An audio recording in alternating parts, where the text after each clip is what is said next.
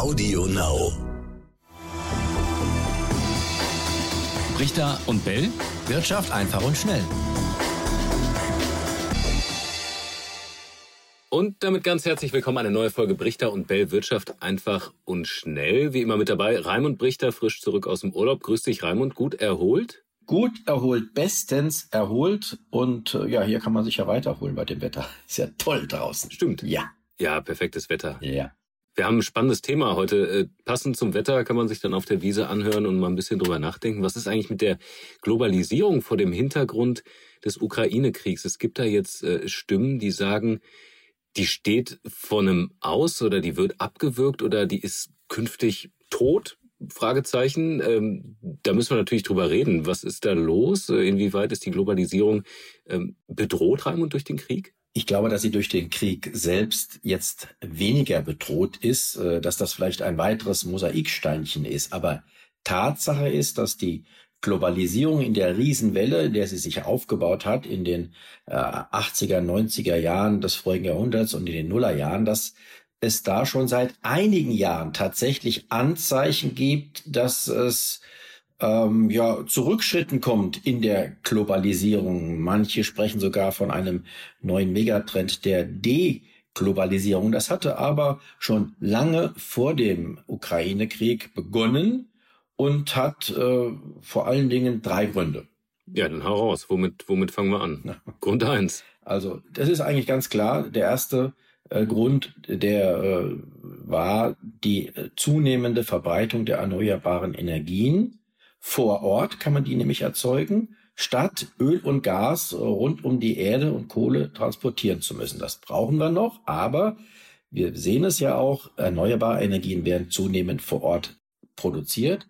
Mhm. Und die Energietransporte, die auch ein wesentlicher Bestandteil dieser Globalisierung waren und sind, die können damit abnehmen. Okay. Zweiter Grund. Ja, aber das ist was für, für die Zukunft, ne? Also da, wenn du sagst ja selber, also wir haben ja gerade die Diskussion, wie Nein. schnell kann man unabhängig werden von russischer Energie. Also das ist jetzt nichts, was, was heute oder morgen passiert. Ja, es ist ja doch im Prinzip, ja, äh, läuft das ja schon auch. Genau, es läuft, aber es ist, es dauert. Ja. Wir haben uns zwar jetzt nicht vor, vor russischer Energie unabhängiger gemacht, das war das Problem. Man hätte die äh, Gaslieferungen jetzt im Rückblick betrachtet äh, mehr aufteilen müssen weltweit. Aber ähm, dass hier erneuerbare Energien äh, erzeugt werden, das ist ja schon seit langem der Fall. Und damit sind wir vielleicht auch ein bisschen unbemerkt unabhängiger geworden mhm, okay. von diesen globalen Handelsströmen. Okay, also Energie funktioniert, ja. kann man hier zu Hause machen. Genau. Es sei denn, äh, gut, eine Ölquelle haben wir trotzdem noch nicht, aber gut, dann läuft es über die Erneuerbaren. Richtig. Verstanden. Punkt Nummer zwei es wird nicht mehr so wichtig werden, im Billiglohnland China zu produzieren, ähm, was ja auch ein wesentlicher Bestandteil der Globalisierung äh, war, ähm, durch die Technik ganz einfach. Äh, du hast auch schon von 3D-Druckern gehört und die gibt es ja schon zunehmend. Auch das ist ein, ein, äh, ein Teil dieser Deglobalisierung, dass immer mehr vor Ort produziert wird. Mhm. Und dann auch noch zugeschnitten auf die eigenen Bedürfnisse statt eben die Massenproduktion in China. Aber China ist doch so, so günstig. Genau. Aber Roboter sind überall gleich teuer. Ja. Egal, wo sie stehen. Ne? Ja. Und das geht tatsächlich dem Trend der Billiglohnländer, äh, der wird äh, deshalb auslaufen, als ganz unabhängig vom Ukraine-Krieg, ja. Ja, okay. Das ist unabhängig davon, klar. Es gibt auch schon Beispiele dafür. Adidas hat äh, vor einiger Zeit äh, eine Speed Factory in Ansbach eröffnet. Ähm, da werden tatsächlich äh, auch schon per 3D-Druck automatisch Turnschuhe hergestellt. Mhm. So. Und die ja bisher immer noch, teilweise kommen sie ja noch aus Asien zum Großteil, aber auch da ist schon ein großer ähm, Trend im Gange. Okay. Aber auch wieder ein Trend, der langfristig ist, weil der Schuh aus dem 3D-Drucker ist im Zweifel wahrscheinlich genau. äh, immer noch teurer, als äh, wenn das jetzt äh, von irgendeinem Arbeiter in China dann am Fließband hergestellt wird. Aber klar, auf lange Sicht. Das war ich zu bezweifeln. Das war zu bezweifeln. Also, das war ich ja. zu bezweifeln. Ein, dass ein, ein 3D-Drucker, wenn er gut arbeitet und auch noch besser in fünf Ja, es dauert ja viel länger, nicht wahr? Also, das, das ist ja dann der Punkt. Das dauert ja ewig, bis dann so ein Schuh mal fertig ist in den einzelnen Segmenten. Der bei Adidas war wohl, soweit ich das gehört habe, in fünf Stunden fertig. Okay. Ja. So. Ja, gut. gut, und je nachdem, wie diese Drucker, natürlich werden die auch noch, wird sich die Technik ja noch äh, verbessern. Ja. Ähm, es wird schneller werden. Und dann wird auch das tatsächlich diesem Trend der Deglobalisierung nützlich sein. Mhm. So, und ganz ohne Ukraine-Krieg. So, Punkt drei fehlt noch. Ja. Das hat sich durch Corona jetzt auch verstärkt. Virtual Reality Konferenzen. Ja. Teams, was auch immer. Das merken wir alle schon. Das ist richtig, ja. Ja. Hat sich verstärkt, äh, wird auch nicht mehr auf das äh, Vor-Corona-Niveau zurückkommen. Mhm. Und dieser Trend, den gab es auch vorher schon. Und der ist da verstärkt worden. Das heißt, auch dieser, dieser Aspekt der Globalisierung des Reisens wird weniger wichtig werden. So, das sind die grundlegenden Trends, die anderen, über die wir jetzt so heiß diskutieren, die überlagern das. Wir hatten vor einigen Jahren den Herrn Trump, du erinnerst dich, auch da hieß es schon, er äh, wirkt der Globalisierung entgegen. Mhm. Protektionismus, mehr im eigenen Land produzieren. America first, ja. Richtig. Genau. War der Fall, ganz genau.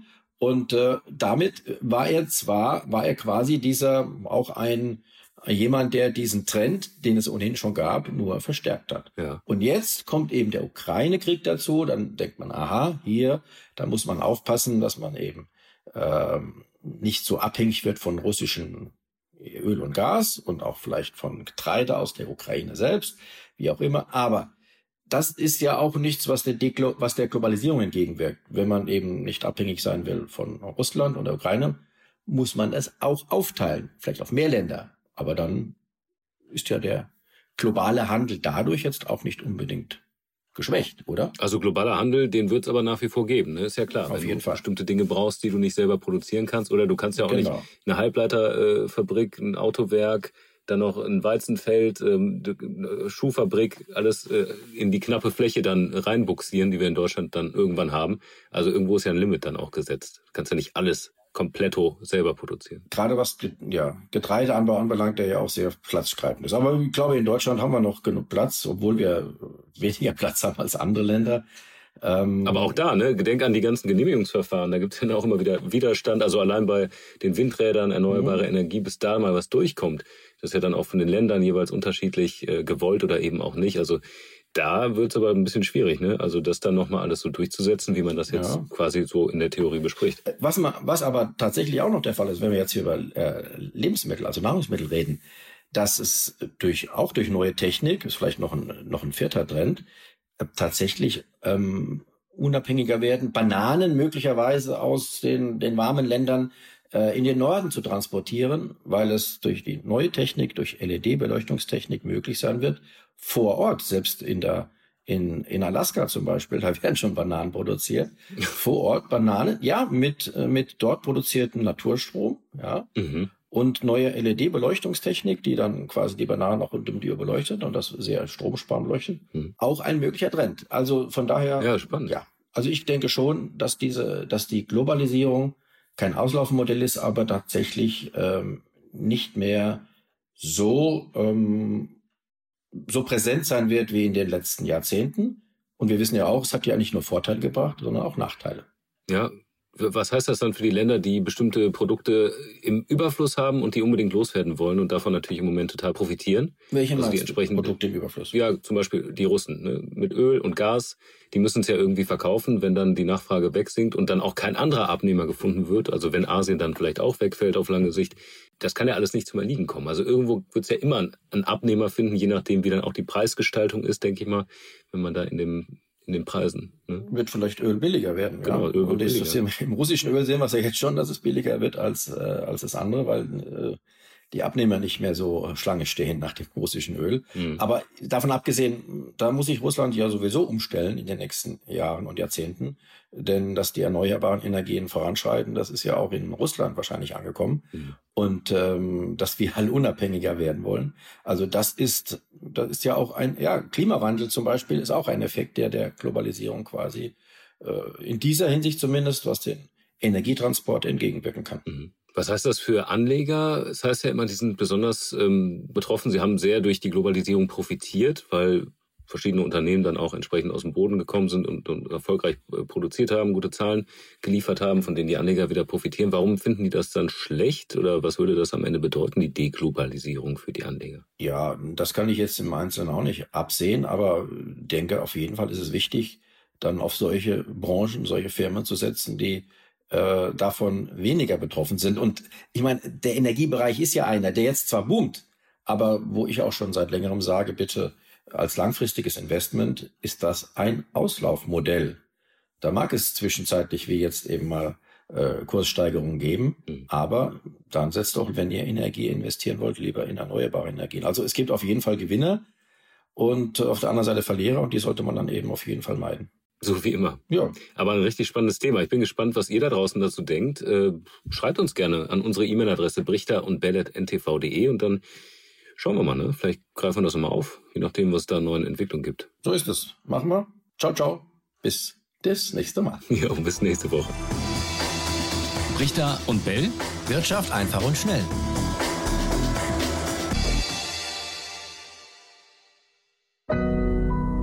Audio Now.